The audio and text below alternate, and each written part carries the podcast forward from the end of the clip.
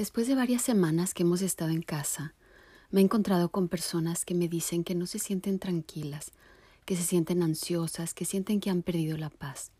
Y por eso quisiera dedicar este espacio para que hablemos de cómo mantener o recuperar la paz en esta cuarentena.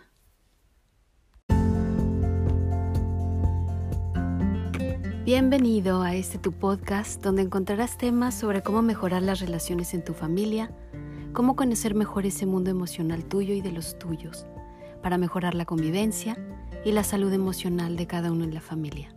Comenzamos.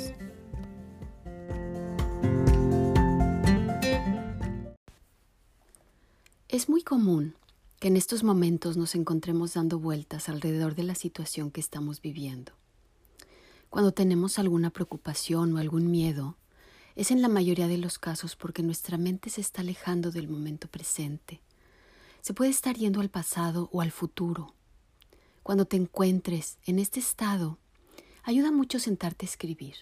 Escribe lo que piensas, lo que sientes, lo que percibes, lo que temes. En realidad el escribir nuestros propios sentimientos y pensamientos nos puede servir como un regulador de emociones. En muchas ocasiones, nuestra mente se va al pasado con recriminaciones hacia otros o hacia uno mismo, pero en los momentos en los que estamos viviendo hoy, lo que nos pasa más frecuentemente es que nuestra mente se va hacia el futuro, y en la mayoría de los casos a un futuro incierto o a un futuro difícil, y se genera miedo dentro de nosotros, miedo al que pasará, miedo porque no puedo controlar aquello que mi mente me está presentando, miedo a algo que no esté en mis manos y no puedo controlar. Y efectivamente, no lo puedo controlar porque no está en el presente. Mi mente me está presentando imágenes del futuro, es decir, imágenes de algo que no está sucediendo en este momento. Por eso uno de los modos para mantener la paz es centrarnos en el momento presente. Y cuando detectamos que nuestro pensamiento se está yendo hacia un futuro negativo, procurar ser conscientes de lo que está sucediendo dentro de nosotros y volver al momento presente, a lo que sí estoy viviendo, a lo que sí puedo hacer, a lo que sí puedo controlar y a lo que sí puedo realizar. Eso es lo primero que debo hacer, porque si no me puedo quedar paralizado por lo que mi imaginación me presenta y dejo de hacer las cosas que sí puedo y deseo realizar. En un segundo momento, busca aquello que te apasiona, aquello que te gusta hacer, que disfrutas, aquello a lo que te ilusiona dedicarle tiempo, ponerle empeño, aquello a lo que viendo los avances que vas teniendo te produce alegría. Y define eso como tu proyecto de la cuarentena. Es importante que lo tengas bien definido. Comienza por detenerte a pensar qué es aquello que te ilusiona, que te apasiona, que te encanta hacer, a lo que dedicas tu tiempo libre. Y comienza por ahí. Ese proyecto tiene que ir de acuerdo a tus intereses, pasiones y talentos, y puede ser en cualquier área, en el área del deporte, del arte, de la música, de la literatura, en cualquier área que tú disfrutes, que te guste. Cada persona tiene su propio talento, su propia pasión, y hay intereses tan variados como personas en el mundo. Dedícale tiempo a aquel hobby o aquella actividad que es importante para ti, y sigue cada día desarrollando aquel proyecto. La sensación de que estás cumpliendo algo que siempre has soñado es un sentimiento que nos da alegría y felicidad. Me imagino que hay muchas otras actividades que realizas para llenar tu día, pero no se trata solo de hacer actividades una tras otra para que así no te aburras. Se trata de que cada actividad tenga un sentido valioso para ti. Y eso es lo que cambia el sentido de lo que hacemos. No se trata de hacer las cosas por hacerlas, por cumplir, por realizar una tarea, por cumplir un deber o por matar el tiempo. Se trata de ilusionarte con cada actividad precisamente por los motivos que encuentras en cada una de ellas. Y los motivos pueden ser muy variados y muy personales, solo tú puedes definir el sentido que toma cada actividad para ti. Lo importante es que busques y encuentres esos motivos verdaderos y profundos, aquello que tú valoras.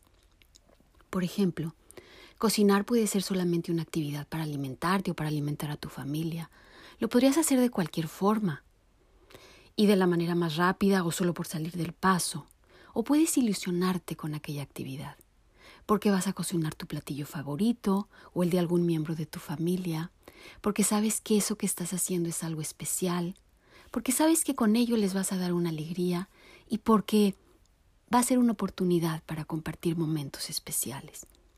O por ejemplo, puedes hacer ejercicio por varios motivos. Uno de ellos es para estar en forma, pero también puedes hacer ese mismo ejercicio con algún miembro de tu familia, compartir esos momentos, salir a correr, andar en bicicleta o hacer ejercicio dentro de casa. ¿Para qué haces lo que haces? ¿Cuál es el sentido que tiene cada actividad? Desde el momento en que te levantas por la mañana, una manera de empezar bien el día es sentirte agradecido por un día más, con la ilusión de que se te regale ese día para escribir algo valioso en el libro de tu vida. Hay dos cosas que le van a dar un sentido especial a lo que hagas en esta cuarentena. Uno, estar enfocado en ese proyecto que es valioso para ti. Y dos, dar lo mejor de ti a las personas con las que convives. Alimentar esas relaciones con las personas que amas, que es lo que te sostendrá en momentos difíciles.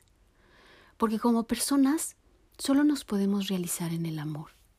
Nacimos para amar y ser amadas, y solo en la medida en que esto se haga una realidad en el día a día, vamos a poder ser felices, Haz las cosas que te apasionan, pero también dedica tiempo para dar a los demás, para compartir momentos, para bromear, para divertirse, para conversar, para rezar. Todo esto, además de promover la unión en tu familia, provocará que se vayan guardando en tu memoria y en la de tus hijos todos esos buenos recuerdos que estarán ahí y a los que podrán recurrir en cualquier momento para recordarte y recordarles que son amados, que son valiosos y que la vida ha valido la pena vivirla. Muchas gracias. Si deseas, comparte este episodio con tus amistades y seres queridos.